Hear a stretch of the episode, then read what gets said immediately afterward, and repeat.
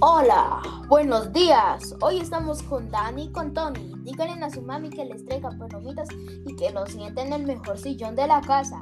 A continuación, Dani les va a hablar sobre la región Chorotega.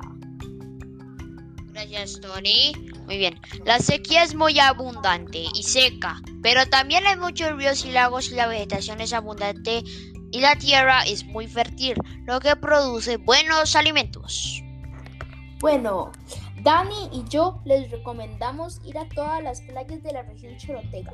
Dígale a mami que le saliste la maleta y que se compren un 4x4. Así es.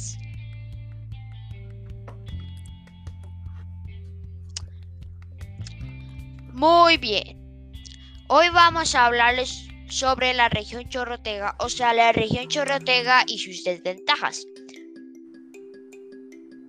La región Chorotega tiene muchas desventajas. Por ejemplo, en verano las hay abundantes sequías que terminan con árboles y con plantas, pero, pero cuando es temporada de lluvia, las plantas crecen y los árboles crecen y así la sequía, y así la sequía no arruina tanta parte de, de la vegetación. Así es. Bueno, la parte de la lluvia es la, la, la ventaja y la de la sequía es la desventaja. Bueno, como ya casi termina el tour, les diré que la región chorrotega tiene muchos animales. Tiene monos, tortugas, jaguares y un montón de animales extras.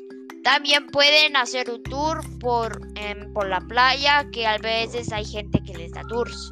Eh, Espero que les haya gustado el video. Nos vemos. Hasta luego. Nos vemos. Hasta luego. Chao. Que les haya encantado. Así es.